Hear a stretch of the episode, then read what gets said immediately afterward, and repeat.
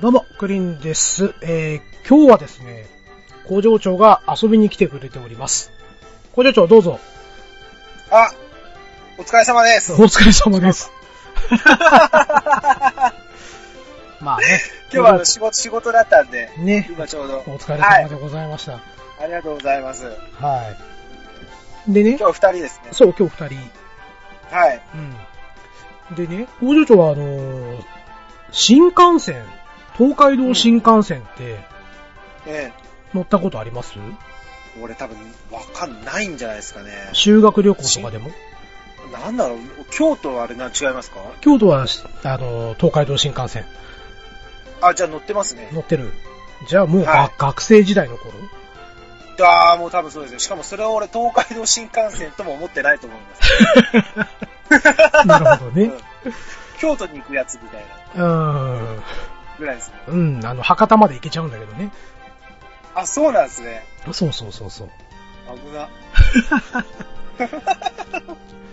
いやね、あのーつい先日なんですけどね、ええええまあちょっとおじが亡くなりまして、あはい。で、えーと、前、えーと、あれは、クリキントンラジオの、ええー、会談会の時かなえはい。まあちょっと話させてもらったんですけど、うちの父親の田舎というのがですね、えー、和歌山県の、えー那智勝浦町というところなんですよ。那智勝浦町。はい。で、えーと、亡くなったのはうちの父親の弟なんですね。あはい。うんうん。で、まあ僕も子供の頃からすごく世話になってるんで、う。うんん、まあちょっと自分の気持ちの整理をつけるためにね、えこう、挨拶行こうかなということでほ、うん、うちの両親とね、うん、久々に、えー家族3人で、で、本来だったらね、車で行けちゃうんですけど、はいはい。まあ10、10時間ぐらい。12時間そう、ただ、高速道路がね、すごい伸びてたんで、ああ、そうなんですね。そうそうそうそう、もう10時間ぐらいで行けるかなと思ったんですけどね。でも10時間。でも10時間ね。でね、まあ今回また、父親と僕が帰る日が別だったんですよ。うん、どうしてもちょっとし外せない仕事の用事があったんで、ねうん、僕はもう、お通夜だけやって帰るっていう感じにしたんですね。はいはい。うんうん。まあそれでですね、えーと、まあ新幹線で行ったんですよ。はい。うん。で、僕も実は新幹線乗ったのが、まあ友達が大阪に住んでるんですけど、ね大阪で結婚式を挙げた時以来なんです、新幹線乗ったの。だいたい10年ぶりとかそんなんだったんですよね。えうんうんそんなしょっちゅう乗る、まあ乗る人は乗るんでしょうけどね。まあそうですね、出張が多いサラリーマンの方とかはね。ううんん。なので、ね、乗うんらないですか。乗らないです、乗らないです。うん。うん。で、まあその頃、のぞみがね、出始めたぐらいとか、ねうん。まあ、えっとね、まだ光の方が本数走ってたとかね、まあ、そういう時期だったんですけど、ああ、そうだ。のぞみはあれですか、佐々木のぞみじゃなく？さ、うん、渡部？違うか。アンジャッシュ渡部出てきた？な、そこ。ち違うか。違うなぁ。残念ながら。で、えまあ今、のぞみの方が本数確か多いはずなんですよ。ええまあ、のぞみの方が早いんですよね。ああ、そうなんですね。そうそうそうそう。で、まあ、スピードがってことですか？スピードもそうですけど、止まる駅が少ないんですよ。ああ、なるほど、なるほど。うんうん。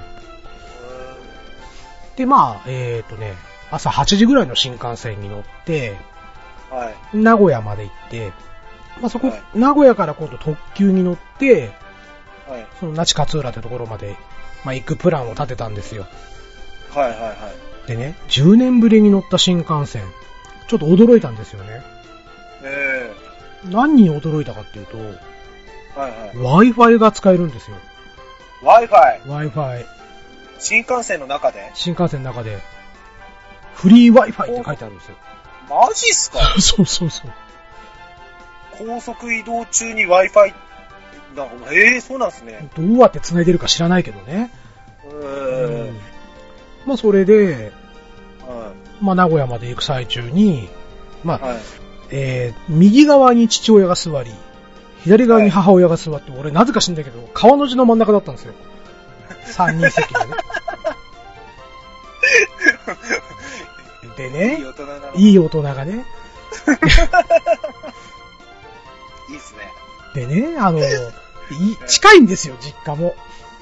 ああ、うん、車で5分までは着くような場所なんですよ。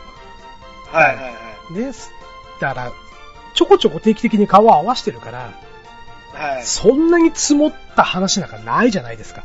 うんうんうんうん、そうですね。ね。まあ、なので、まあ僕はちょっと携帯を見ながらね、はい。まあ Wi-Fi も繋がるということで、なんか Yahoo ニュースでも見ながら行こうかなと、うんうんうん、いうことでね。さあ、接続するぞと。はい。うん、接続しようとしたら、はい。まあなんか、なんていうんですかね、あいつらただじゃ使わせてくんないんですよ。フリーと言っときながら。フリー、フリーの奴らは、そうそうそうそう。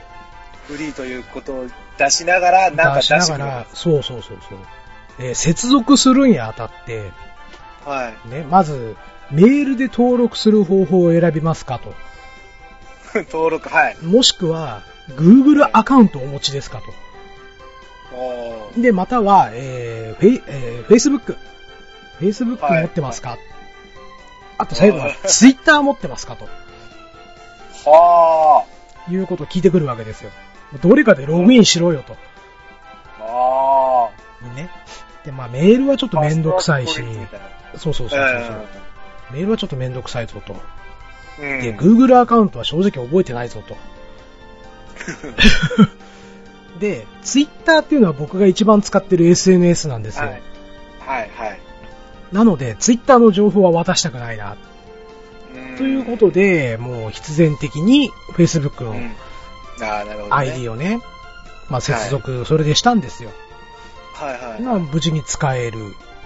ああ。うんまあちょっとやっぱ家の Wi-Fi よりかは、読み込み遅いんですけど、あそうなんですね。うん。で、あとあれね、え急に接続切れたんですよ。何かなと思ったら、あの、トンネルの中入ったんですよね。ああ、トン、トンネルトはダメだンネルはダメなんだと。そうそう。全く同じ意見です。本当にそれを思いましてね。そうなんですね。うん。まあ、あとね、えっ、と、30分に1回切れるんですよ。自動的に。おー、切れたと思って。で、また接続しますかって出てくるから、はい接続ってやると、なんか、要は、これをこの規約を全部読んでから同意してくださいのボタンを押せみたいなのが出てきて、あで、一番最後の方に、この回線は30分に1回切れますって書いてあって、あ、あ、そうなんですねう。んめんどくせえなーなんて思いながらね。こうそうなんですね。そうそう。で、あとね、新幹線といえば、昔はうん。禁煙車、喫煙車ってあったんですよ。ああ、あの、ちっちゃいポコッと灰皿がある。そうそうそうそうそうそう。はいはい、ありましたね。10年前はね、ええそういうところで僕もタバコ吸いながら行ってて。はい。で、まあちょっとね、やっぱ、ちょっと口寂しいなと思って、タバコ吸いに行こうかなと思ってね。タバコ？タバコ吸いに行こうかなと思ったんですよ。クリスさんかでね、でね、いや、違う違う違う。待って待って待って待って。違う違う違う違う。はい。はいはい、なんでしょうなんでしょう。クリスさんはタバコ？タバコを、あれあれ？んや何が？めるとかなんか。あれは幻かな？何が？何が？どっちが幻だ？幻な、幻 もうそんなクリーンさん、背負い投げです。怒られちゃった。怒られちゃった。あれれれれ、そうなんすね。うんそう。ね。やっぱちょっと口寂しくなるとね。確かに昔ね、あ昔というか、うんこの番組始まった頃にね。今年今年の目標で禁煙しますなんて言ってたけどあげね。てましたよ。ええその2ヶ月後ぐらいに欲望に負けてますからね、僕は。しょうがない。しょうがないよ。そううん非常に申し訳ない。まあまあまあちょっと来年こそは、来年への課題の積み残しということでね、これリスタート、リスタートでね。そうやってい。いつかやめれればいいわけですから。そうですね。工場長も辞めましたもんね。俺もやめましたね。がっちりやめましたね。ねえ。そう。でね、うん。え違う、タバコ吸いに行こうと思ったんじゃないや、トイレ行こうと思ったんですよ。あ、そう、最初とトイレ行こうと思って、え2両目と3両目みたいなところでトイレってあえ。るじゃは、ないいですか。間みたいなやつ。うんはいはいはい。そしたらね、なんか小さい、うん。なんかところに、大人2人ぐらいがこう立ってて、えんなんかやってるんですよ。あんな狭いところでおっさん2人で何やってるのかな？え。気持ち悪い。何？そしたら、そこのスペースでは、タバコ吸っていいですよ、みたいな。スモーキングエリアって書いてあるんですよ。うん。ああ、そうなんですね。そうそうそうそう。あなんか広く車両が取ってあるわけじゃなくて、なくてこじんまりとされちゃってそうそうそう。ものすごいもうえね、大人二人がぎゅうぎゅうになるような、そんな感じ。ー、かわいそうだけど。うんおっさん二人。まあそこで僕も僕も吸いましたけどね、そこでね。あ、そうなんですね。はい。まあ、この10年でいろいろ変わるもんなんだな、とあれなんですか、トイトイレは、はい。あの、ってやつなんですか何その中川家のネタみたいなやつ、ね。そうです、あの、あの、例の、例の、ってやつ。ちょ、やりたいんでしょ、それ。工場長やりたいんだよね、それをね。やりたい。やりたかったんだよね新幹線のトイレって聞いたらそれやりたい。やりたくなっちゃったよね。あ、あるんじゃない？多分僕はた、ただただ、あの、ただ単におしっこしに行きたかっただけなんで、ああの、普通の立ち小便器の方？あ。あなるほど。うん。まあそっちでやったぐらいなんでね。ああ。ちょっと台の方はさすがにちょっと、あの、デリケートなんで、なるほど。そう。それちょっとね、公共の場ではできないと。おお家か会社じゃないと、みたいなね。なるほどね。ええうまあそんなのどうでもいいんですけど、ん そうですね。まあ久々にね、新幹線乗ってちょっと驚いたなって。あと新幹線コンセントついてんのよ、今。コンセント？そうそうそうそう。だからず普通の電、あの、100ボルト電源ですか？電源のあれはわかんないけど、うん。うん、あのね、スマホ充電ができたり、そう、スマホ見てたら、ちょっと電池が減ってきたんで、僕一応カバンの中に、あの、はい乾電池こう詰めれるバッテリー持ってってたんですよ。ええええうんえうん。で、それ使おうかなと思ったら、隣で親父が、ドヤ顔で、おい、そこにコンセントあんぞって言われて。えかっけえ、自分のみたいね。そうそうそうそう。俺のコンセント使えよ、みたいな。ドヤ顔、ドヤ顔ほんと。超かっけえ。まあ、そしそしたらね、え、マジでって言ったら、うちのお袋がすでに使ってたっていうね。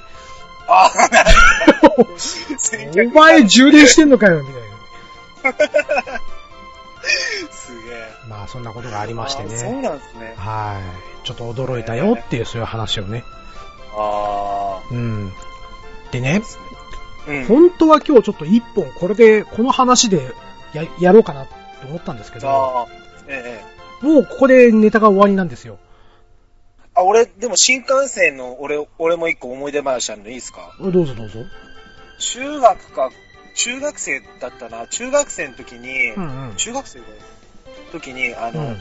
フットサルが、うん。おそらくあのー始まるぐらい、流行り始まりぐらいですかね。はいはい。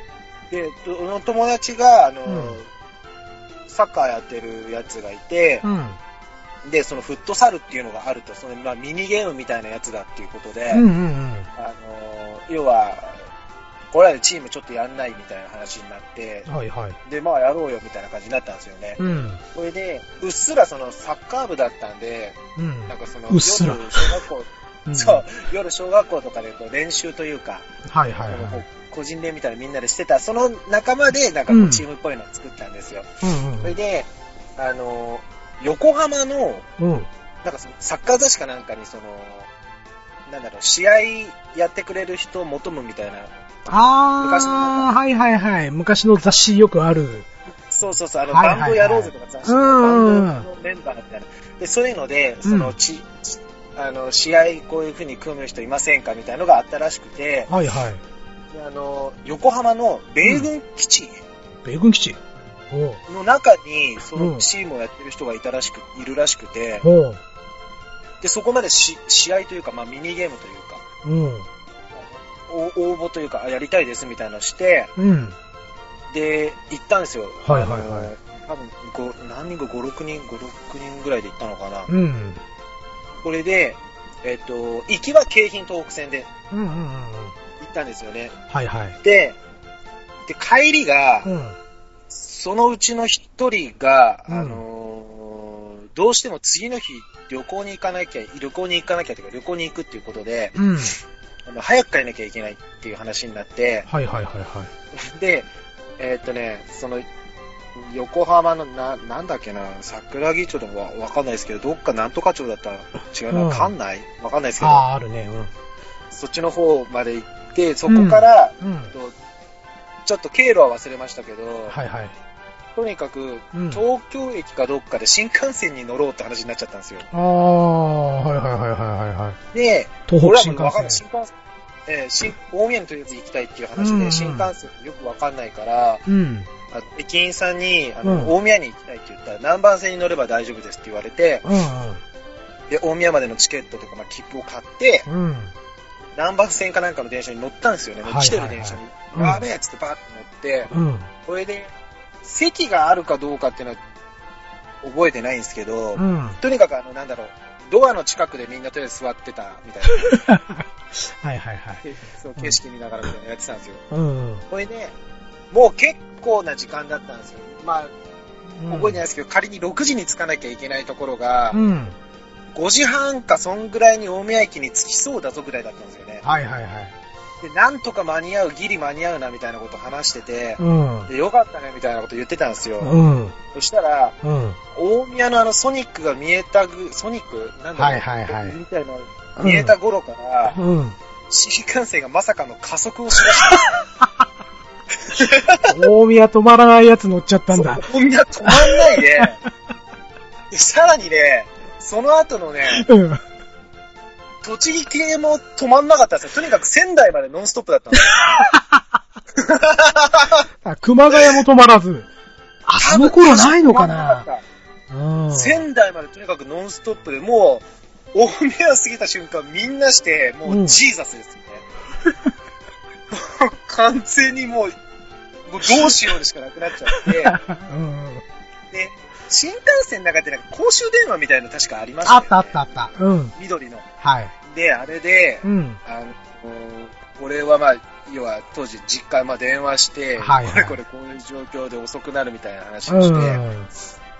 それで、えっと、まあその、各、その時いたメンバーの各家の人たちにちょっと連絡してほしいみたいな話をして、もうお金もないので、チケットあー切符も買っちゃった。買っちゃったから。うん。ええこれで、うん駅員さんを見に来るんですけど、うん。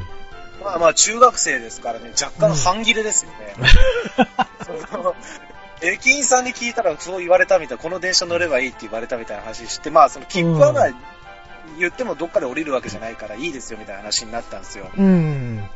で、仙台着いて、そこうん。からもう、今度はちゃんと聞いて、うんその何番線かと言って、うん。で帰るんですけど、はいはい。それは、途中なんか森、えっと、どこ、仙台の次かなんかの駅、仙台の次？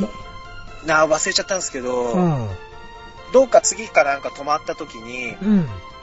まあ、俺もう窓のところも突っかれてるし、座ってたんですけど、はいはい。ただ他の友達みたいなのがもう逆にうん。その旅行に行くやつ以外は、うん。ちょっとしたね、プチ遠出になってるんで、ああ、テンション上がってるわけだ。テンション上がってるわけですうよ。ん。すげえすげえみたいな感じになっちゃってて、うんうんそしたら、うん。窓の外見て、うん。デーブがいる、デーブがいるみたいな。おう。で、僕俺も。すげえの、大久保いんのかなと思って、デーブ大久保いるんかと思ってて、うわすげえと思って、どこにいんのみたいな話してたんですよ。うんうん。そしたら、うんグリーン車にいるっつうんで、おう。おっつって、あのーサインペンを乗客の人に借りて、サインペン持ってませんかっつって、サインペン借りて、怖いもの知らずだな 借りて、うん。はいグリーン車まで行ったんですよ。はい。サインもらいたくて。うん。行ったら、うん。デーブ・スペクターだったんですよ。テープ違い。そうそっちだった。ダジャレの方かよ。そう、こっちかと思って、うん。でもまあ芸能人だしと思ってサインをもらって、うんうん。これでなんかもう、ちょっとしたなんか話もするんですけど、はいはい。もうまあまあ煙たがられますよね。まあ、そりゃそうだ。だよね。ね、まあ、若干こう、なんか軽いジョークみたいなのを多分言われて、うんで、駅員さんにあの、あ、すいません、迷惑なんでって言われてう、ん。出されちゃって、はいはい。でも俺 T シャツにうん大きめにサインもらったんですよ。おうほんで、そしたらあうんの、売ってる人たちも、あれ何、デーブ・スペクターいるのみたいな聞いてきて、あ、なんか向こういるんですよねとかって、うんうん。ちょっとしたサイン書いてある T シャツ着てるから、若干そこの車両でなんかこう、注目も浴びてたし。そうそうそう。迷惑ちょっと恥ずかしいんですけど、そうそう。それで、うん。あの、デーブ・スペクターに会ったみたいな、ちょっと、話も持ち帰りつつ、はいはい。で、まあ夜ね、大宮駅着いて、うん。で、まあ、あの、親とかも心配してくれて迎えに来てくれたりとかっていうので帰ったんですよね。うん。で、まあ、その子も無事旅行に行けたらしくて、まあ、ああ、よかったね。うん。で、で、俺その T シャツ部屋に飾っといたんですよ、画鋲で。はいはいうん。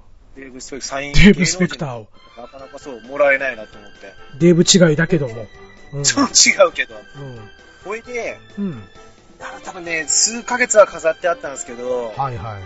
ちょっとずつやっぱりこう、まあ、汚れてきた、まあ、埃を浴びるのか、まあ、汚れてきたんでしょう。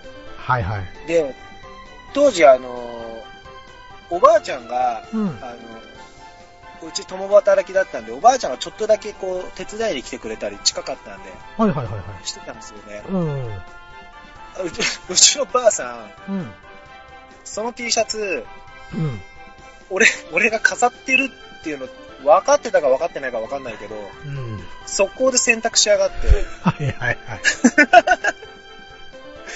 あの、飾ってあった T シャツがその場になく綺麗に畳まれて部屋に置いてあって、うん。もちろんサインももう消えちゃってて、サインペンだからね。水性だからね、それはね。そう、もう本当に、おばあちゃんに怒ったことなかったんですけど、その時はもうなんか、うん。なんだろう、怒れない子けど、もうすげえ怒ってるみたいな感じで、なんかなんだろう、優しくなんで洗っちゃったんだよ、みたいな。うん。飾ってたんだ、あれはと。そうそう、中学生ぐらいなんだから、なんで洗うんだよ、ぐらいのことを言うんでしょうけど、うん。なんで洗っちゃったんだよ、みたいな。優しさがちょ入っと優しさも足しつた。つ、うんっていう思い出がありますね。もう新幹線っていうと、もう仙台が出てきちゃうんですね。ああ、なるほどね。まあ、おばあちゃんもきっと、あの、柔らかくしようとして、アクロンかなんかの柔軟剤で T シャツを 優しく洗ってくれたんじゃないの？きっと。まあ、消えますよね。まあ、デデーブ・スペクターさんのギャグみたいなもんだよね。そうそうそう。印象に残らないで消えちゃうみたいな。ちっともうまくねえやめっち。ゃ、めっちゃ顔小さかったっすよ。あ、そう。ええだって日本人だって説でしょあの人。あ、そうなの？金髪に染めてるとかね。いや、よ、洋顔だった気がしますけどね。う んがっちりとした。洋顔ってなんやねん。洋顔もう、洋顔でしたけどね。ラグビーボールみたいな形してましたよ、顔。どう？長い、長いんだね、こうね。そうそうそうそうそう。じゃあ、あの、五郎丸選手あたりがこう、ね、蹴る、まあそうですね。蹴る前のあの、蹴る前のあれですよ。もうダメだ、儀式とか出てきちゃってっからな、もう。なんだっけ。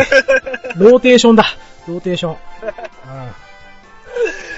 そうそうそううそう。んねえ、まあね新幹線も進化しますからね。ねえ。そう、だからその新幹線の話で一本、自分で今日撮ろうかなと思ったんですけど、はいはいはい。これはいかんと。うん今までのクリキントンラジオ、史上最速12分とかで終わりそうだっていうね、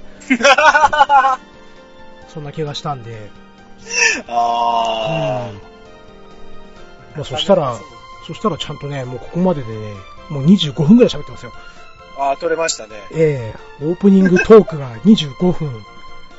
すごいね。なんかあの、伊集院光の深夜のバカ力みたいだね、これね。なかなか本編に行かない。そうそうそうそう。そうでね、まあ、今回ちょっと、前々からちょっと工場長とお話ししてみたかったなっていうのがあって、あはいはいはい。うん。まあちょっと音楽のことについてね、はい。ちょっと喋りたいなっていうのは前からあったんですよ。ああ、はいはい。うんありがとうございます。はい。ええまあ、なので、ちょっと今日はそういう話を少し、えーしてみたいなと思って、工場長にね、急遽、はい。えーお越しいただくことになりまして、ありがとうございます。どうもすいません。よろしくお願いします。いえいえいえいえ、よろしくお願いします。はい。はい。ということで、えーと、ねまたあの、いつものね、タイトルコールやりますんで、はい、わかりました。はい。せーので、えークリキントンラジオでお願いしますね。はい。了解です。おっす。それでは始めていきましょう。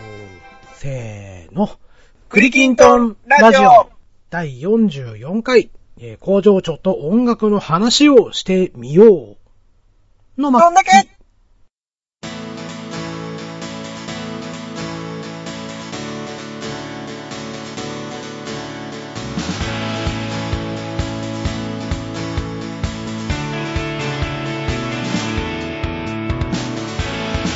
はい、改めまして、クリンでございます。えー皆様いかがお過ごしでしょうか？えーっと、オープニングトークより引き続き、えー工場長の方に、えーゲストとして今日は来ていただいております。よろしくお願いします。お願いします。はい。まあ、ということでですね、ええーっと、もう多分工場長との付き合い、うん。えーまあリアルの方なんですけれども、えおそらくもう、えーっとね、6年ぐらいの、えああ、立ちますか。うん、お付き合いになると思うんですよ。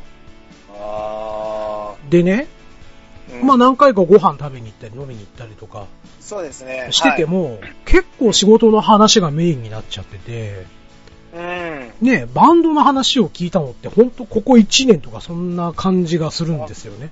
そうでしたっけ？うん。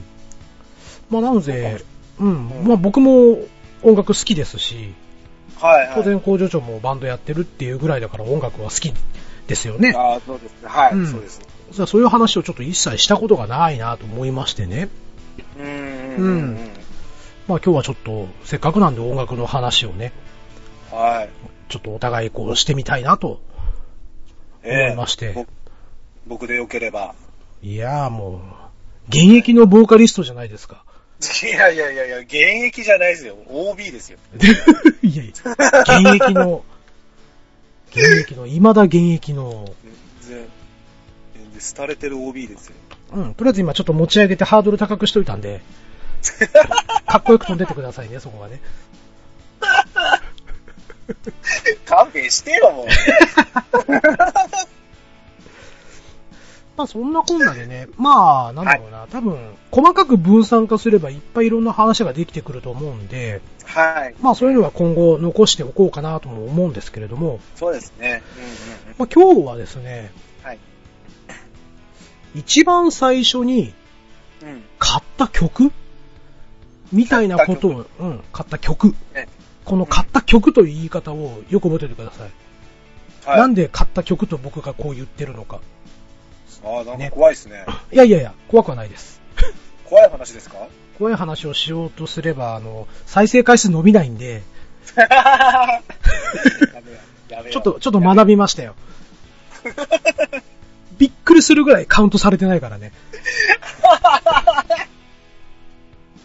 まあまあまあ、まあまあまあまああ。まあ、そこはね、うん、そこはしょうがないとして、うんうん。うん。で、えーっと、そうですね。まあ僕と工場長って多分、うんえ、二つ？三つ？ぐらい確か年齢差がありますよね。うん、かもしれないですね。うん。あれ？今年 40? いや、39です。今年 39? はい。あ、じゃあ4つ差なんだ。ああ、そうなんですね。うん。で、確か工場長のお姉さんがだいたい僕と同い年ぐらいでしたよね、確かね。そうですね。そうですね。うん。うん。4つならそう。で、えーっとね、この、なんだろうな。うん。多分ね、中学校とか高校だとこの4つの年齢差って結構大きいと思うんですよ。ああ、ただ、うん。俺、結局音楽というか、まあそういうバンドとかそういうもののスタートは姉から始まってるので、あ、そっか。じゃあ、ついてこれるだかから多分、あうんある程度わかると思います、そこうんの世代は。えなるほど、なるほど。ーはい。うん。じゃあ、どうすかな。じゃあ、先に僕の話しますね。はい、はい。うん。でね、えー、まあ僕はあの、兄弟いないんですよ。一人っ子なんで。あ、そうなんですね。そうなんですよ。えで、やっぱ周りの友達とかで、えうん。兄弟いる子っていうのは、やっぱ音楽への目覚めが早いんですよね。早い。そう、そうですよね。ね。うん。で、えーっと、僕はもう小学校4年生ぐらいまでは、うん。もうどっちかというとアニメの曲、うん、うん。うん、ばっかり聴いてた子だったんですよ。ごいはい、はい、はい。もうそれでね、えーっと、昔よくあったのが、あの、カセットテープでね、はい。アニメ大全集みたいな、ありましたね。うん。まあ宇宙戦艦ヤマトが入ってたりとかですね、うん、うん、うん。えーっとね、あと、アサリちゃんとかね、あさりちゃん懐かしい。うん。あと、これ知ってるか知らないか、ギリギリなとこ攻めていきますけど、おはようスパンクとか、まあそういう曲が入ってるんですよ。おはようスパンク。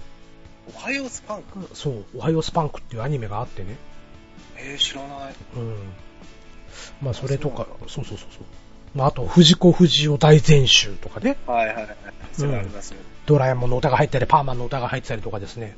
うん、うん、うん、うん。うん、で、中でも、結構繰り返し聴いてたのが、筋肉マンのうん。大全集だったんですよ。うん。下手すりゃ俺持ってましたね、それ。ああ、本当？じゃあ、あれも知ってるかな。超人ごとに、それぞれなんかテーマソングみたいなのがあって、うん。ロビン・マスクの歌があったりとか、いや、あった気がする。あった気がするな。あと、ウォーズマンの歌があったりとかね。うん、うん。テーマソングなのにね、テリマンもある。ありますね。ーマソングなのに、ウォーズマンの曲がものすごく切ないんだよね。あー曲は覚えてないな。ロボットでもない、超人でもないっていうなんかそういうね、あ、そうなんすね。なんだよその渋めのブルースはみたいな。子供心にこれはどうなのと。あなんせ僕はウォーズマンが一番好きだったんで、ーあ、でもそうですね。うん。あの、ウォーズマン、なんだっけ、あの、筋肉マンのあのなんかファミコンゲームみたいので、ああタッグマッチのやつ。はいはいはい。もうあれの俺、ロビン・マスクとウォーズマンセットがもう大好きで。ああ。えーそこはウォーズマンとブロッケンジュニアじゃないんだね。あー、違いますよね。俺ね、うんそうそうそう。ブロッケンジュニアは、うん。まあでも組ますんだったら誰と組ましてたかな。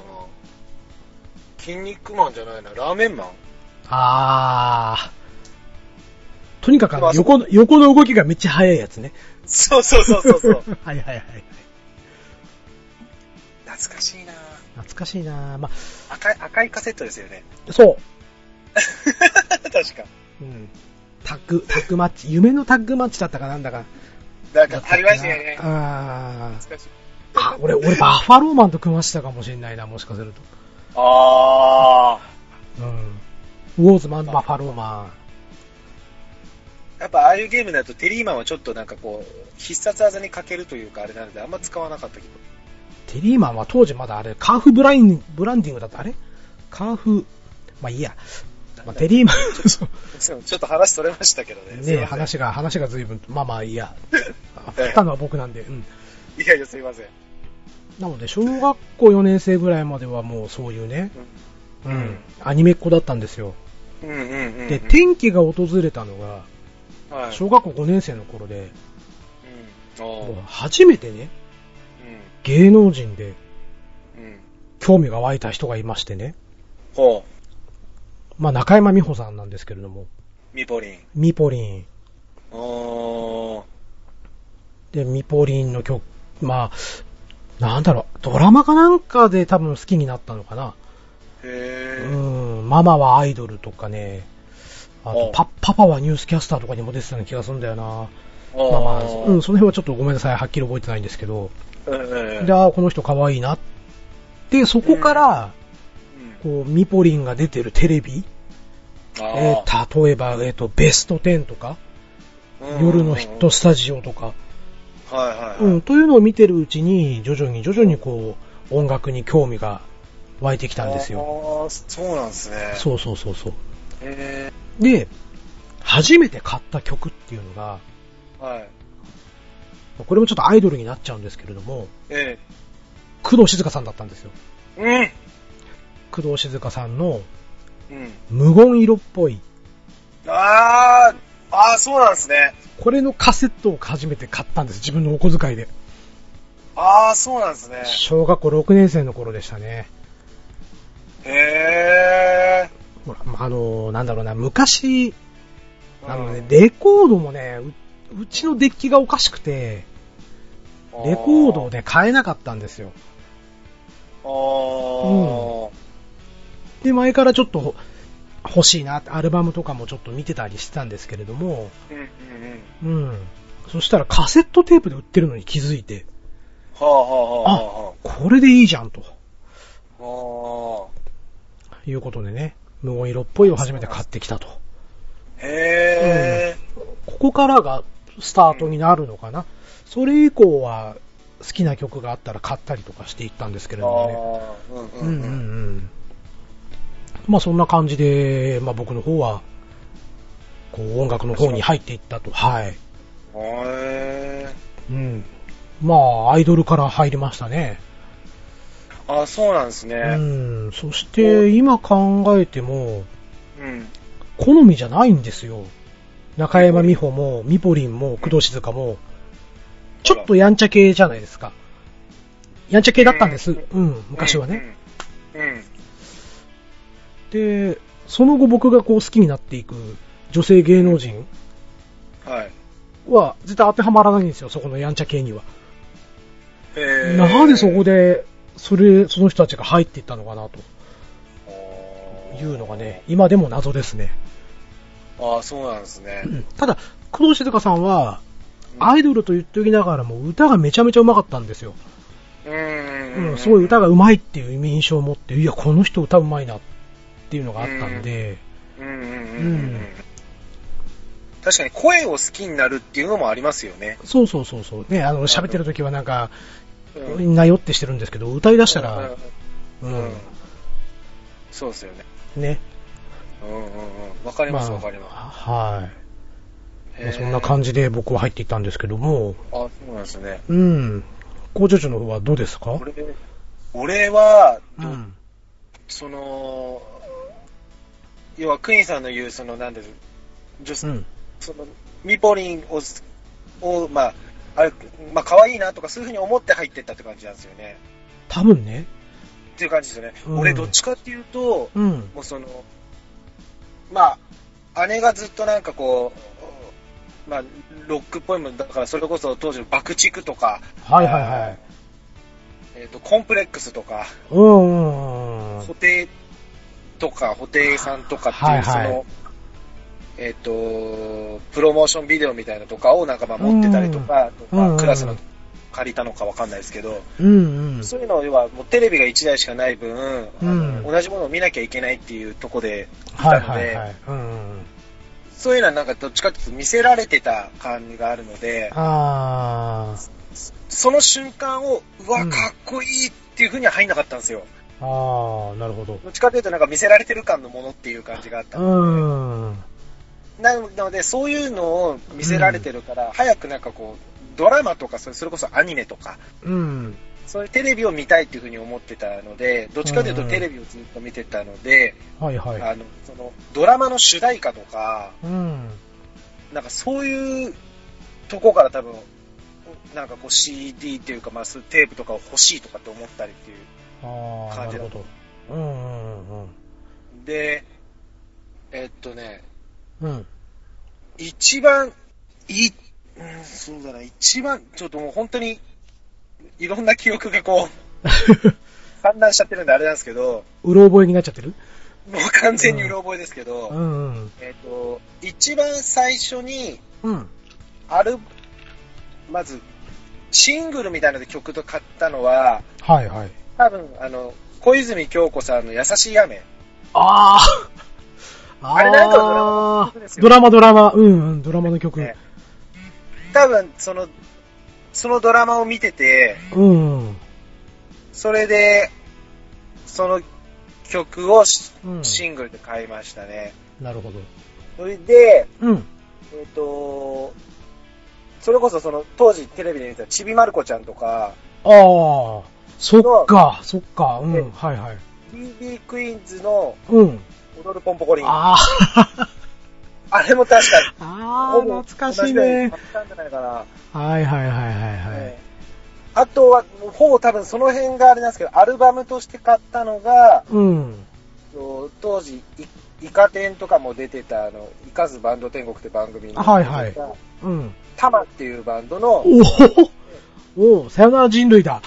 そう、それが入ってるサンダルってやつ。あああったね。はいはいはいはいはい。黄色いアルバムで、うん。そうそうそうそう。あれを多分買いましたね。あー、へえ。結構なんかこう、異色な感じで買ったような感じがしますね。うん。だって、ね、工場長のやってる音楽のジャンルじゃ全然ないじゃないですか。違いますね、違いねますね。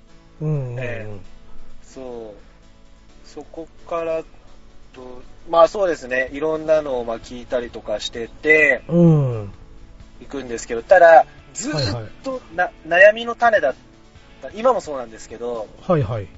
あのーなんだろう、好きに曲、その音楽を多分いみんなとちょっとうん一個遅れてる感じを持ってるんですよね。遅れちゃう感じがあるんですよね、俺。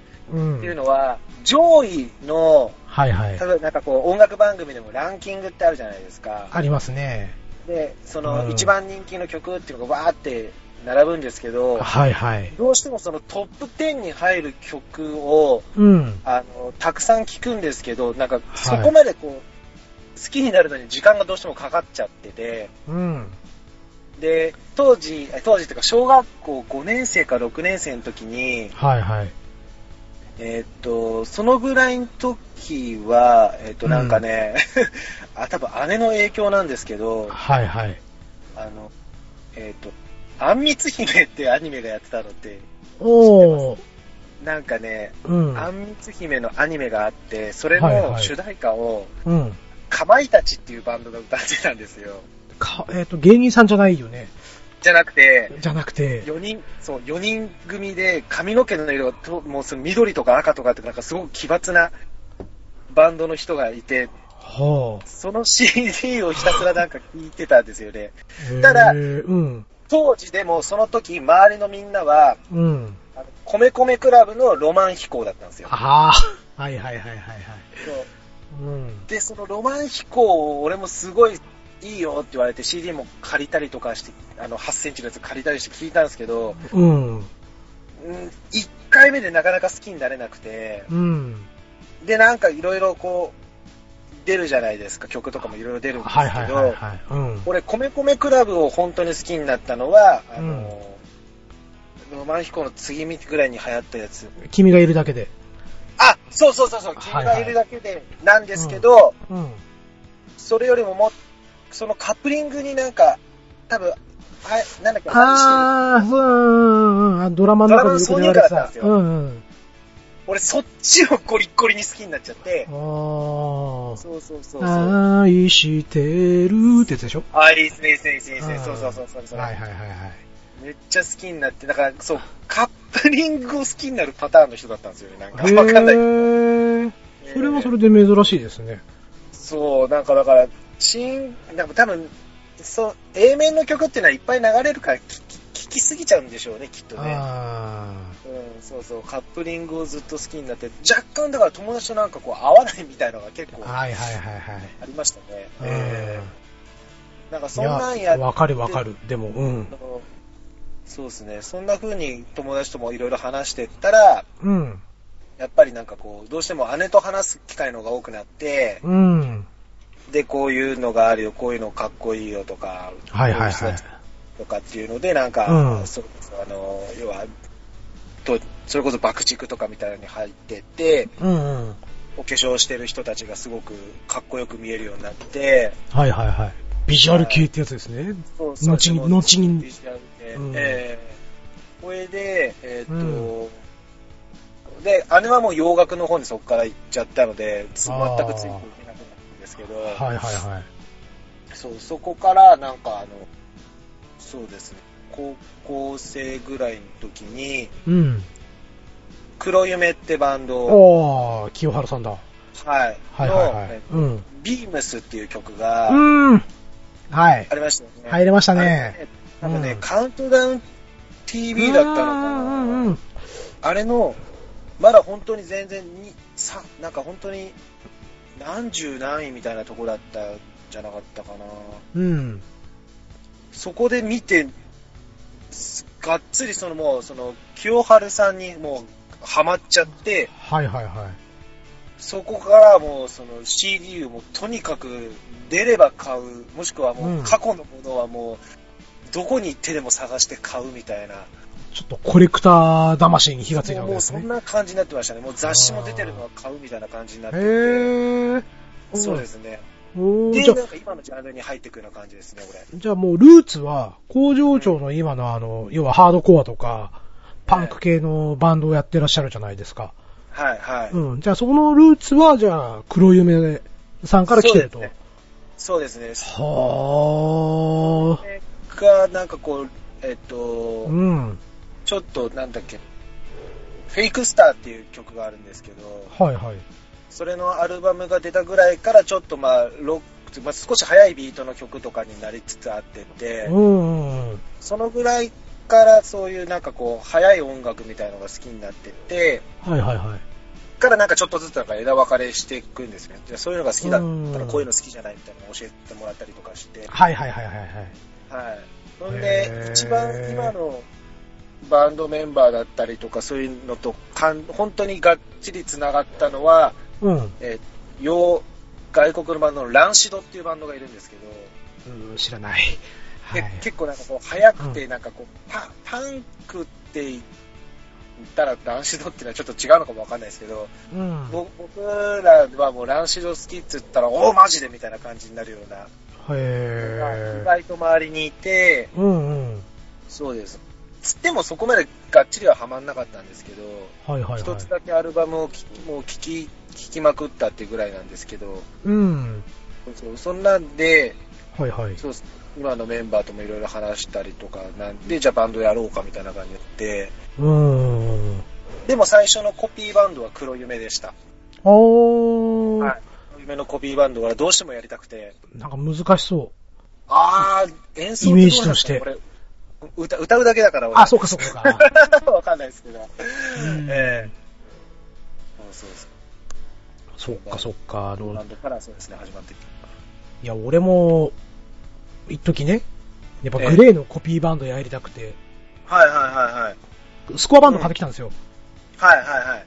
見て、開けた瞬間に投げましたもんね。パーイできるかこんなつってまあ、確かにでもグレーも多かったですよね、やってる人。多かったで。すね。ええうんあの頃結構ほら、なんだろう、かっこいいっていうか、うん。まあ、グレーもそうだし、ルナシーとかもそうだし、そうですね。う。うんん。で、あと、その後に、あの、ラルクが出てくるじゃないですか、ラルクアンシールが。うん。ううん。ん。そうですね。ねえ。あの辺ってなんかあの、なんだろうな、まあ僕はギターやってたんで、はい。どうしてもギターソロのかっこいいやつうん。を弾きたいってこうなっちゃうんですよね。ねえ、ええ、えうんうん。わかります、わかりはい。ただね、残念なことにね、僕手がちっちゃいんですよ。ああ。だからね移動が大変なんですよね、じゃあ、ね。そう、エレキやると、もう、ダメでしたね。うんああ。手がちっちゃいのが致命的でした。あと小指が動かない。うーん。わかります。すごいわかります。なので、えー結局最終的にはフォークギターに帰っていくっていうね。あうあ、ん。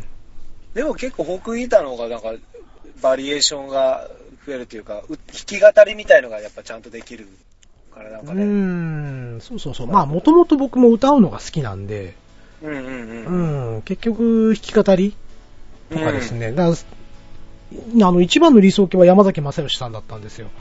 おー、うん渋いですね。そう。あの人、だあの人も独特な弾き方なんで、ああ、そうなんですね。そうそうそうそう、ええあの、スコア表を見ると、え結構、えこれどうやって押さえてんの？っていう、そんえな、あー そんなスコア表でしたね。じゃあ、工場長のルーツは黒夢さんと。そうですね。うん。ここからねいうことで。クイーンさんはググレーのコピーバンドみたいのは、こはいはい。う、や、やったんですか？結えっとね、僕のバンドの話は多分これで一本取れると思うんで、おう次回やりましょうか。あ、いいですね。ええあの、ただタイトルがすごいですよ。うん。バンドを組んだけど、うん。一度もステージに立ったことがないああ、男クリーン。登場みたいな。ええあ過去3つぐらいバンド組んだんですけど、あ。ああ、そうなんですね。どれもこれもステージに立てなかったというね。スタジオでじゃあ練習してみたいな。そうそうそうそうそうそうもうスタジオバンドでしたね。ああ、でも最まあ、終的には楽しいですけどね。楽しい。いやーでもね、あれですよ、一応、決まってたんですよ、ステージは。うん。ああ、そうなんですね。そうそう、ここまでやんなきゃいけないとかっていう。うんうんううん。ん、だからもう毎週やろうねとか、うんそういうことでね、集まって、ええ。えしっかり練習したんですけれども、え。はい。えー結局、まあいろいろありましてね。ああ、それはじゃあ、次回の、そうですね、またなんか音楽会かなんかでやりましょいいですねう。。うん。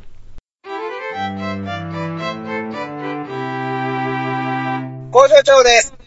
俺のクリキントンラジいや、俺のだしオ 俺のだし。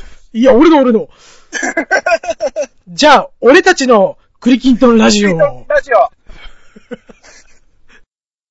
クリーンさんでもあれですよね、あのーはいはい。音楽的にまあこう、初めて買った CD とかいろんなことをこう考えていくと、うんうん。やっぱりこう、CD とかを買うってことにハマり出すのって、まあまあ、中学、高校とか、まあ10代そうのですね。だったうんですん。はい。あのぐらいって、うん俺は、そう、高校生ぐらいとか、深夜番組で、はいはい。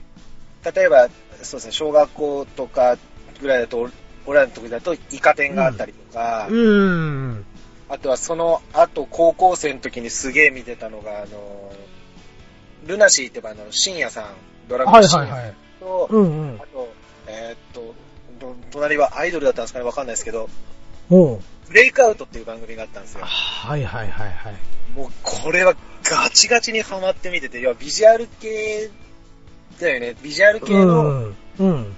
なんかこう、インディーズバンドを結構紹介してくるような番組で、はいはいはいはい。これめちゃくちゃハマって見てて、うんうんで、。その、そういうのをこう見てったりしてって、そのそういう話とかも結構友達とかにしてたりすると、はいはい。な、なんでしょうね、あの、人が知らないものを知ってるとすげえやつ感みたいな。うーん。なんか、なんだろう。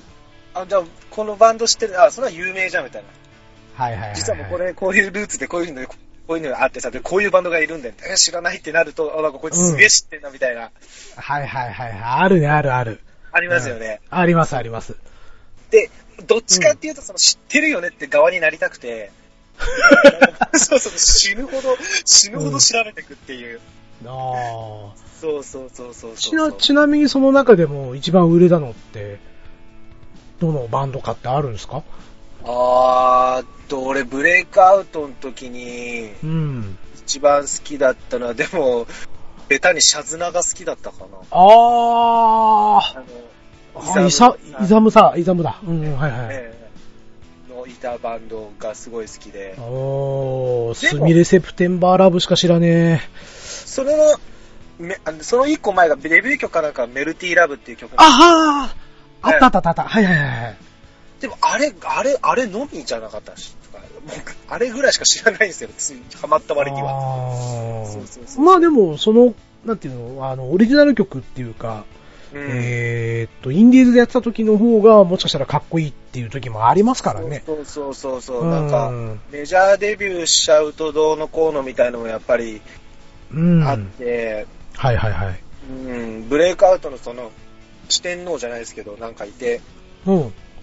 それもなんかその、ブレイクアウトの時にわーってやってたところはすごいいいと思ってたんですけど、はいはいはい。なんかデビューしちゃったらなんかな、みたいな風になって。メジャー行っちゃうとね。メジャー行っちゃうと、みたいな。ああのファン、ファンと一緒に、だから僕も、あの、枕を涙で濡らしましたよ、デビューするときは。えーなるほどね。うーん。そうそうそうそう。あ、すね、その涙は良かったねの涙？なんかか、まあ、寂しいなとか、あ悲しいな、みたいな。もうちょっと見ていたかったよと。そうですね。でもやっぱそこがいなくなった後のブレイクアウトもあんまり見なくなっちゃったりして、うーん。えー、そうそうそう本当に深夜だったんですね。今ちょっとウィキペディアを見てるんですけれども、はい。ね、さっき深夜さんっておっしゃってましたね。そね、で、一緒に出ていた出演者、う。はい。はい、庄司のり子さん？あー、出てたかもしんない現場の少子ですっつって。そうそうそうそうそう。庄司のり子さんと、えあとな、誰？これこの人知らないな。古川恵美子さん。ーですってその人が、じゃあもしかすると、あれだったのかな、M、MC というかやってたのかなかな？女の子が一人確かいたんだよ。そう工場長と同い年ですね。39歳。あ、マジっすか？うん。ええなんか親近感湧きました、今。急に？でも顔覚えてないでしょ？全然顔覚えてないけど。もうしかも今もう名前も忘れちゃってるけど。ねうん。え。うん。なので、えーっとね、結構もう第6期までやってるんですね。ブレイクアウト。まあ、多分一番見せたのがその深夜さんが出てた時うん。なんでしょうね。1996年から2001年ですって。ああ、そうなん5ですね。年間。うん。はー結構青春ですね。たみたいですよ。うん。夜中2時だもんね。オンエア時間。うん。うん。でも俺、高校生の時、はいはい。よく、うん。あれだってさ、夜中起きてるパターンだったんですよね。はいはいはいはい。あのー、学校でがっちり寝て、うん。夜中部屋の模様替えをしてましたよ。それこそそのブレイクアウトとか見ながら。なるほどね。うん。そんしてましたね。あとちなみにね、えーっと、出てたのが、その頃のバンドで、うん。えーファナティッククライシスファナティッククライシス。はい。で、シャさっきおっしゃってたシャズナ。ディシェイド。あと、あとね、ラクリマクリスティ。ラクリマクリスティ。うん。が一応この番組の卒業生であるって書いてましたよ。あれ、ディシェイドってち載ってません？ここには載ってないですね。あ、マジっすか？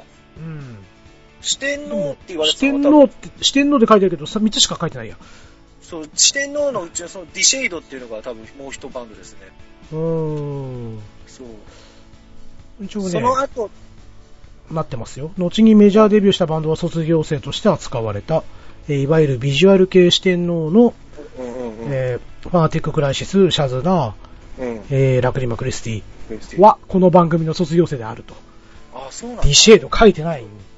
デビューしなかったのかな？いや、デビューしたと思いますよ。したんだと思うんですけどね。うん。なうん。あ、一応、ディシェード、卒業生でディシェードは書いてますね。あ、そうなんですね。はいはい。その後にあれですかね、ピエロとかなんか。えーとね。あ、ピエロ、はい、書いてる書いてある。ピエロ。うん。忘れちゃった。ジュビア。ジャンヌ・ダルクもいる。あー、あ、そうなんですね。うん。と、エミューとかクラウドって書いてますね。ー。あ、わかんない。うん。なるほど、なるほど。懐かしい。そうそう。ビジュアル系も全盛期ですよね、その頃。そうですね。うん。1996年から始まってるんだったらそうですね、まさにね。うん。う。うんん。なるほどね。まあ、ちょっと、あの、畑は違うんですけど、え僕もね、えーうんたまたまえ。見つけたと言いますかね。はいはい。えー、まあ大阪にいる頃なんですけれども、はい。確かね、テレビ金沢かなんかが制作している、えミュージックトマトジャパンっていうえ。PV を流す番組があったんです。はいはいはいはいはい。で、それがね、ちょうど夕方の6時から6時半まであって、えで、まあいろんなアーティストのプロモーションビデオを流す。ただ、ひたすら流すっていう、そそんなえ。番組なんですよそうなん。ですね。うんうんうんうん。そこでね、うん。まあ、えーっと、好きなバンドは、はい。とか、あと、当時僕すごいブーム、ザ・ブームが好きだったんですよ。はいはいはいはい。うん。で、島歌とかがちょうど流行る頃で、うんうん。なので昔のブームの PV とかも結構流してくれてたんですよね。へえ。なずっとビデオデッキの前に貼り付いてて、はい。で、流れたら録音、録画っていう風に押してたんですよ。うんうんうんうんうんううん。ん。でね、えー、たまたま、うんその時に、ねミスター・チルドレンのデビュー曲、あー、君がいた夏、うん、っっていうのが流れたんですよ。はいはいはで、普通なら止めてるんですけど、録画をね。いはい。はい。うん、なんかたまたまずっと回しっぱにしてて、はい。で、最後まで聴いて、うわ、この曲めっちゃええなってこう思って、えうん。で、ミスターチルドレンっていうのが、こう僕の頭の中に入ってきて、えあ、そうなんですね。そう。で、その後に抱きしめたいっていうの。曲を出すんです。うん抱きしめたいが僕の中ではものすごく。めちゃめちゃいい曲ってなってて、うん。うん、今まででもこんな曲聞いたことないっていうぐらい。ああ、うんうんうん。そしてね、僕が高校2年生ぐらいの時って、えようやくカラオケが安くなってきたんですよ。えああ。今までは、うん、本当に、あの、100円硬貨をこう入れていくような、1曲100円、はいはいはい。うん、の時代だったんですけれども、うん。それがね、だんだんとこう、なんつうのかな、一部屋2000円とかうん、うんうんうんううんん。とか、え一人1000円とかっていう時代だったんですけども、うんうん。ようやくね、あの、2時間一人500円っていうカラオケ屋が出始めてるんですよ。ああ。プラスソフトドリンクかな、はいはいだから、700円ぐらいあれば2時間歌い放題。うんうんうん。うんまあ、高校生のお財布にも優しいということで、そうですね。うん。うん、結構学校の帰りとか行ってたんですよ。うんうんうんうん。そこで、えお前らこれ知ってるかと。え。なるほど。いうことで、抱きしめたいをバーンと歌うわけですよ。ミスター・チルドレンだったと。そうそうそうそう。うんえー、これ誰の曲？ってめっちゃええやんってこう言わすのが快感でしたね。それ一番かっこいいパターンじゃないですか。そうそうそうそう。ああ、いいな、それ。抱きしめたいをこう歌ってね。ええ。そしたら、リプレイっていう曲で、リプレイ。うん。ポッキーの CM がなんかで使われたんです。へ中江ゆりかなんかがこう出てたね。え。へえ。それで、ミススター・チルドレンっていうのがどんどん世にこう浸透していって、ほで、4枚目のシングル、クロスロード。これがドラマに使われるわけですよ。何のドラマでしたっけ？えーっとね、えっとね、ちょっと。えっとね、クロスロードはね、あれだよ、高島のね、兄貴だか弟だかが出てた。ちょっとね、あの、おほ、おほも、おほも系の、違うわ。同窓会だ。どうせやってなんかありましたよね。同性愛をやバイセクシャルを主なテーマとして、過激で大胆なシーンやセリフを多用されていると。えっ、と、出ていたのが、斎藤由紀、ああ。西村和彦、うん。高嶋政宏と。あはい。そしてその後5曲目が innocent worldですわ。あ。ああ。もう一気に階段駆け上がっちゃって、本当ですね。うん。で、 innocent worldがあった後に、多分その後に Tomorrow never knows のはずなんですよねう。ん。そうですね。若者のすべて。はい。崖萩原正人。そうそうそう、木村拓哉。うここで、ん。うん。もうミス、なんかもうミスチルは知ってて当たり前でしょみたいな感じになって、あ僕はそっと離れていくんですけどね。ー待てよっつって。違う。それ、ほ、堀でしょ、それ。違うか。堀さんの方だったね。そっかそっかう。ん。でも分かります。なんか、うん。みんなが知りすぎてて、そうそうそう。ちょっと離れるというかなんかありますよね。うんはい、まあ、今でもね、あの、ちょこちょこ聞いてますけど、ミスチルやっぱり好きなんで、うん。うん。でも本当に最初の頃はね、もう、デビューシングルうん。とかアルバムとか、もう出れば出るだけすぐ買って。っていうのはもう、で、すぐ覚えてカラオケで歌うっていうね。そうそうそうそううそうそう、ん。やりますよね。そうそうそう。うん。まあ、俺、あの、黒夢が好きって言ってたじゃないですか。うんうん。で、あの、黒夢好き率は、やっぱり、あの、はい当時のそれこそグレイとかルナシーにちょっと負けてたというか、まあ、うち、俺の周りはなんですけど、うーん。黒夢好きなのは俺ともう一人ぐらいみたいな感じで、はいはい。で、あとはもう、ラルク・アンシェル、えー、ルはいナシー、グレイ、もうはいカラオケの曲のレ、もう、あと予約順はもうほぼそれで埋まっていく感じはい。はい。わかるわかる。うんたまにそれこそ、これぞミスチルとかも入ってくるんですけど、うん。あと、ちょっとなんかこう、ビーズの、えっ、と、なんか、はいはい。なんか曲が入ってて、イントロがすごい長いやつとかあったりとか、あうんー、バッドコミュニケーションかな、多分。だったかな、なんだっけな、そうそうそう、そういうのがあって、はい。とかっつって、で、うんなので、黒夢率が少なかったんですけど、うで、ん。俺はいい曲だと思って歌うじゃないですか。はいはい。それこそさっきのクリンさんと一緒で、どうだお前らこの曲知ってるかみたいな。うん。おーんみたいな感じで終わるんですよね。おーこの曲めっちゃいいじゃんとか全然なんないです。おわかるなんかこう、うんわかるわかる。僕はさっき、成功例は喋りましたけど、失敗例は出してないですからね。あーあ、ある、あるはあるんすか？ありますよ、そんなの、いくらでも。あ、そうなんですね。そうそうそうそう。黒夢は結構失敗例が多いですね。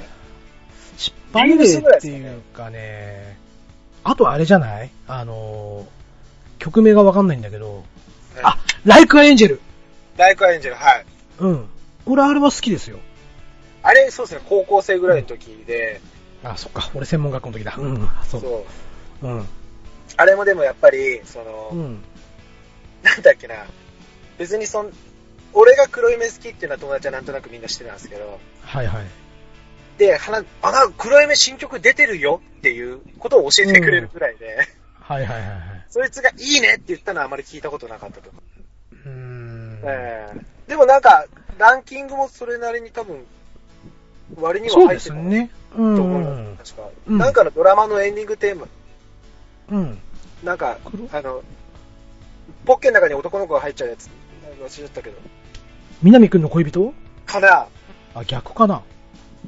武田全然、全然嘘かもしれない。いや、でもあれ多分高橋由美子の曲をそのまま使ってたような気がする。あ、なんか、なんかのエンディングテーマだったんですよ。うーん。そう。黒夢さんか。めちゃめちゃハマりましたね。もう、CD あ雑誌とかも、全部持ってました。ーあれ、黒夢だったら少年とかも、あれじゃなかった？はい、そうです。ね結構有名でしたよね。少年もめっちゃ来ました。そのぐらいが多分一番バーンってなんかこう人気が出たんですよね。うーん。で、なんか男層みたいなところ、ああ、そうね、男には人気あったよねす。ごい人気ありましたね。うーん。そうそう。少年、あと、ああ、マリアね。マリアあったな懐かしいなマリアは、マリアはしかもあの歌詞カードなしだったんですよ。へー歌。詞カードが入ってなくて、うん。そう、な、なんで入れなかった？なんか、なんかで書いてあったな。なんかで入れなかった、なんか理由、理由というか別に、理由があったんだ。うん。なんかそのお大人っぽい理由じゃないんですけど、そうそうそうそうそう、聞き取れみたいな感じだったのかな。ああ、ちょっと中二的なあれかな。そうそうそうそうそう。そういうのもありましたね。なるほどうね。ん。工場長がじゃあ、マスターとか黒夢っていうのがね、結構僕にとってちょっと驚きましたね。ああ、そうなんですね。うん、もうちょっとなんだろうな。例えば、えっ、と、筋、筋肉少女体とか、ああ、うん、あと X とか、うんまあその辺がきっかけだったのかななんてちょっと思ってたもんですからね、勝手に。いやいやいや、でも、そうですよね。うん。どっちも通んなかったんですよね。俺、X みんな周りが好きだけど、どうしてもなんか、うんなんか通らなかった。なんかまあ、なんか反発してたのかな？なんか無駄に。ああ。わかんないですけど。そっかそっか。いや、あんまり実はハードロックってそこまで、うんうん聞いてこなかったんですけど、え、うんうんまあ、X をハードロックと言っちゃっていいのかどうかはちょっとわかんないんですが、うん。うん。でもまあ、うんね、幅広でうんそこもありますよね。うん。うん。まあまあ、バラードはもちろん X はすごいいいなとは思うんですけど、うん。でも結構速いテンポのありますね。曲のもね、うん、意外と、うん。うん、聞いたりします。ただ、カラオケで歌わないからあんまり聞かないですね。ああ。キーが合わなくて、高すぎて。高いよね。はいそうそうそう。無理です。都市の声は無理です。グレイも結構高くないですか？テールさんはね、ハウエバーがギリギリ。うん。うん、ハウエバー、若い頃はハウエバーはまだなんとか歌えたけど。あうん、この間歌い、歌ったら血管切れそうになって、あ、もうグレ卒業かなと。あ。なるほどあのね。、男の人の曲はキーを変えたくないんですよ、僕は。わかります。うん。うん。女の子の曲はキーか全然下げるんだけど、ああ。うん、でも男の人はなんかね、キーを変えたら負けだっていう、勝手なこう、そうですね。変な挑戦心が湧きますよね。そうそうそうそうそう。うんまあそんな感じで、まあ今回はちょっと音楽の話をはいさ。せていただきました。もうちょっと締めに入っちゃいますけれども。ええ、なんかすいません、なんか俺ずっと黒夢の話をした気がする。まあ、愛が溢れてるということでいいんじゃないですか？いや、なんかね、そう、うんいろいろ、深くね、あれ、好うん。きなのもあるので、はいはい。あれなんですけど。うん。それはいいと思いますよ。うん、でもまあね、本当に黒夢からこう始まってるっていうのは、そうですね。うん、聞いててちょっと、お意外だなぁなんて思ったんで、だからそれこそ最初の、最初に買ったっていう踊るポンポコリンとか、あれがどうなってくんだっていう話なんですけどね。それ言ったら、僕だって工藤静香ですからね。ああ、でも、ああ、そっか。やっぱその直後に光源氏も買ってますからね、僕は。ああ、俺、工藤静香あれなんか、同国、はいはいはいはい。あれは多分買いましたね。あなんかドラマー、ドラマドラマ。ですよね。うん。いいんですまあ静かな。うん、でもいいと思いますよ。俺もなんやかんやと、ジャンルバラバラですから、基本的に。うん、うん、うん、ううん。ん。そうですね。だから僕なんか初めて買っ、お小遣い貯めて買ったアルバムって渡辺美里さんなんですよ。おー、そう、いとこの兄ちゃんがかけてた CD がすごい良くて、翼のなんとかのエンジェルでしたっけ？それ中村あゆみさん。あー、全然違う。渡辺美里さんはあれですよ。あの、マイレボリューションとか。あー、はいはいはいはい。うん。毎年あの、所沢球場とか西武ドームで歌ってる人ですね。えー、はい。あ、そっか、それのね、うん、あのーセンチメンタルカンガルーとか、っていう曲があるんですよ。えっ、と、あと、えっ、と、恋したっていいじゃないとか、はい。うん、その辺のね、曲が入ったアルバムがあって、リボンっていうアルバムなんですけど、えうん、それがね、小学校6年生の時に、いとこの兄ちゃんが車の中でずっとかけてたんですよ。ー、うん。で、それ聞いてなんかもう、すごいハマっちゃって、あうー、ん。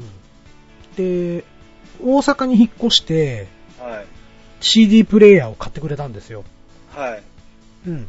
で、一番最初に買った CD っていうのが、えー渡辺美里さんのリボンっていうし、そのアルバムなんですよね。。あーあーあーあーあーそれはもう今でも大事に取ってあって、あー、そうなんですね。うん、ついこの間もちょっと引っ張り出して聞きましたよ。あー、すごい。まあ、それぐらいちょっと思い、うん、思い入れのある、うん、アルバムとかっていうのはありますね。ううーん。。いいですね。ねえ。で、またちょっと音楽の話をしたくなったら、ちょっとこうちょっと引っ張り出すんで、お願いします。よろしくお願いします。飛び飛びになっちゃって申し訳ないですけど、いやいやいやいや、いいと思います、それは。うん。まあ、いろんなね、音楽の話って多分あると思うんで。そうですね。うん。なので、例えばじゃあ次は、あの、これを聞いて感動したとか、あうん。そういうのも多分出てくると思うんですよね。ー、泣きたい時に聴く曲とか。なんかそれあれだね、なんかあの、ソニーの CM みたいな感じになりそうだね、それ。いつも音楽が寄り添ってくれたみたいなね。ありそうですね。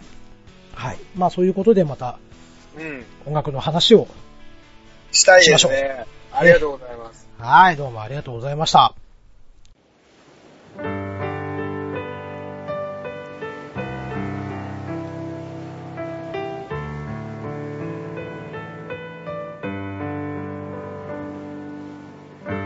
はい、えー、それではエンディングでございます。はいえー、工場長どうも、えー、長い間、長い間？えーと、長時間お疲れ様でした。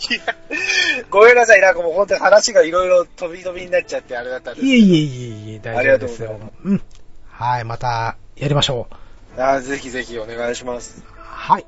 ということで、えーとね、ハッシュタグちょっといただいているんで、えー、ここでちょっとご紹介させていただきます。はい。はい、えーと、8月25日、えー、猫まんまさん、まんまちゃんからいただいております。ママちゃん。はい。えー、キャ、テレ、ハート、ハジ。えー第43回データで語るクリトン、えーラジオ拝聴と。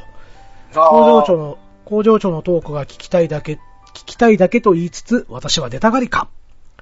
あまり再生回数とか発表してくれる番組ないので、興味深く聞かせていただきました。えー、半ばなの再生回数とか知らない。わら、ということで、まんまちゃんよりいただいております。ありがとうございます。ありがとうございます。はい。まあ、前回ですね、えーうん、データをちょっと引っ張り出してきて、えーはい喋ってみたっていうやつなんですけれども、最多出場なんですよね。まんまちゃんが。ええただね、えー今回工場長これ出て、並びました。おっしゃありがとうございます。ありがとうございます来たまんまちゃんと並びましたね。同率首位になります、これで。ーよっしゃ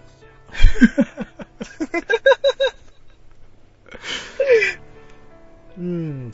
あとね、再生回数とかちょっと自分が気になったので、はい。えーっとね、ちょっとデータを取ってみたんですけれども、うん。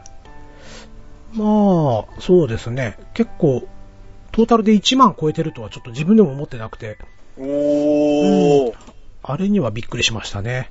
すごいっすね。いやー、まあすごいと言っていただいていいのかどうかちょっとわかりませんけれども。いやいやいや。うん。まあ他のね、やっぱり人気のある番組さんはもっともっと回ってるでしょうから。あー、まあでも、うんこっからですよ、こっから。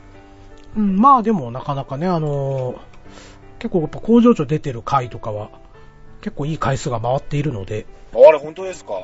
うん、そうなんですよ。じゃあ、俺が聞いてんのかな、それ。ずっと何回もおっしゃってるって。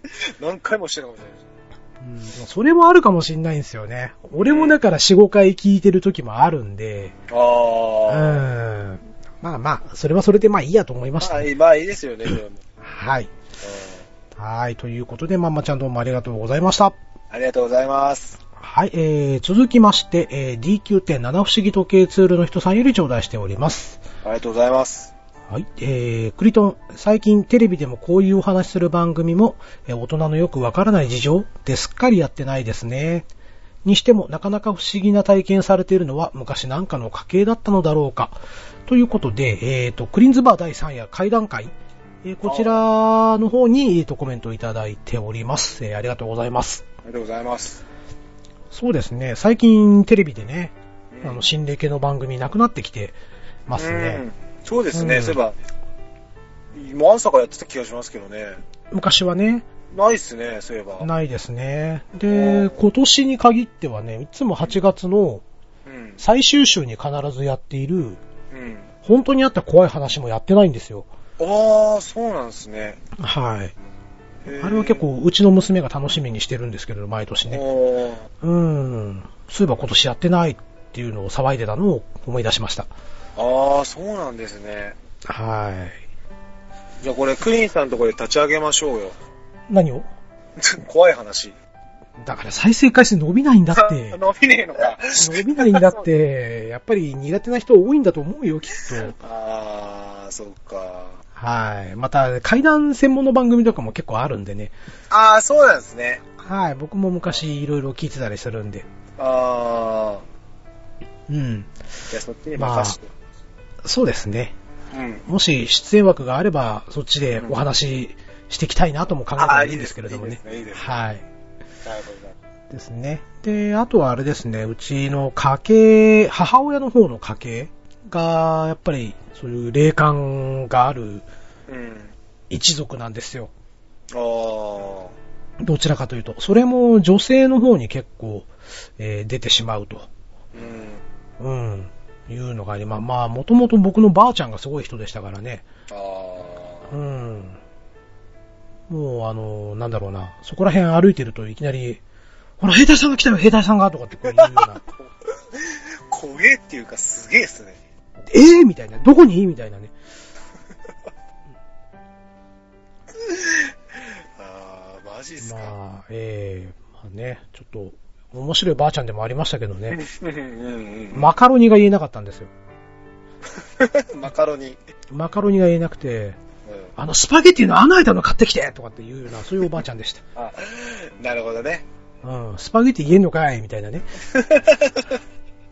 絶対スパゲティのが多いし、言いづらそうそうです。そうそう。うん。マカロニ。マカロニ。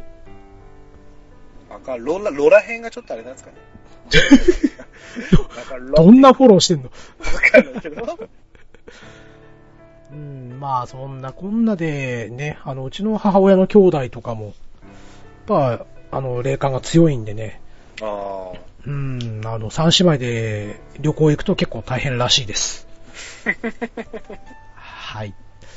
まあ、そういうこんな、そんな感じで、えー、DQ.7 不思議時計2のゆさん、どうもありがとうございました。ありがとうございます。はい。そして、今回ラストですね、えー、トヘロスさんより頂戴しております。ありがとうございます。はい。えー、クリトン、えー43回、えー、クリトンデータランド拝聴さすがクリンさん、様々なデータを解析して素敵やん。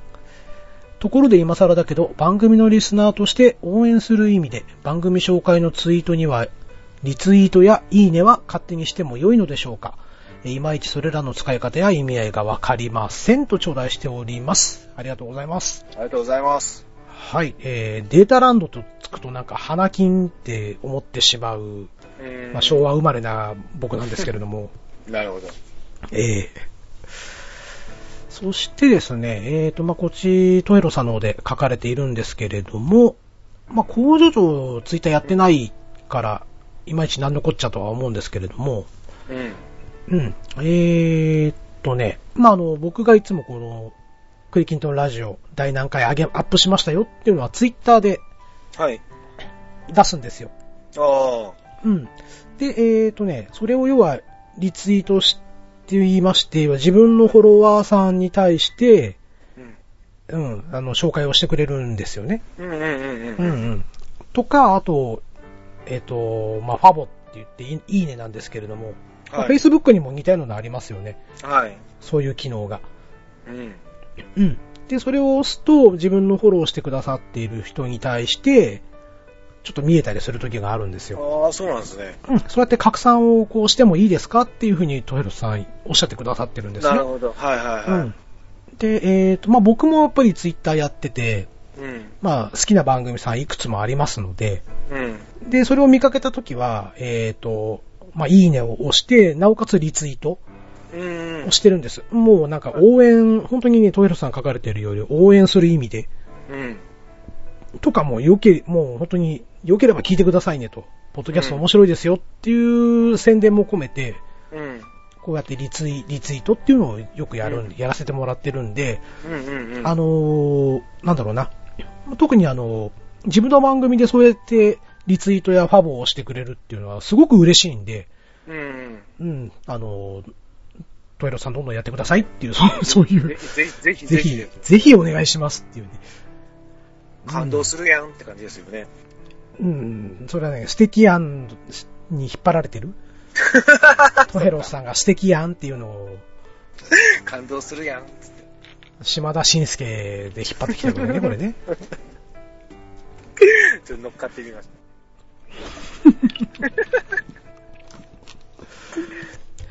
はい、えー、ということでね、ハッシュタグの方は、えー、今回以上となります。えっ、と、ハッシュタグの方で、えー、コメントくださって皆様、どうもありがとうございました。た。ありがとうございます。はい、ということで、えーと、なんやかんやと、結構長い時間喋りましたね。そうですね。ねえ、早く帰んないとね、工場長ね、まだ職場だもんね。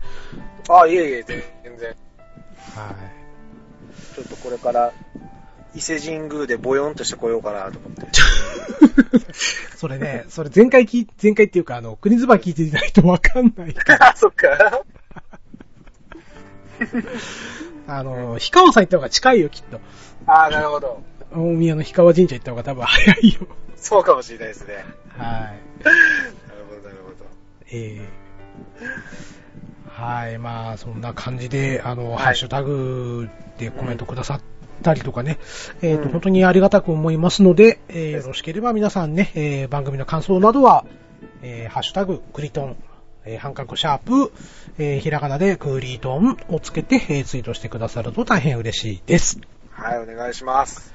ご意見、ご感想のほどお待ちしております。お待ちしております。ということで、えー終わっていきましょうかね。はい。はい。えー、ご清聴のほどどうもありがとうございました。でございます。本日、本日のお相手は、クリンと、工場長でした。それではまた、えーよろしければ皆さんまた聞いてください。せーの。ままたねー。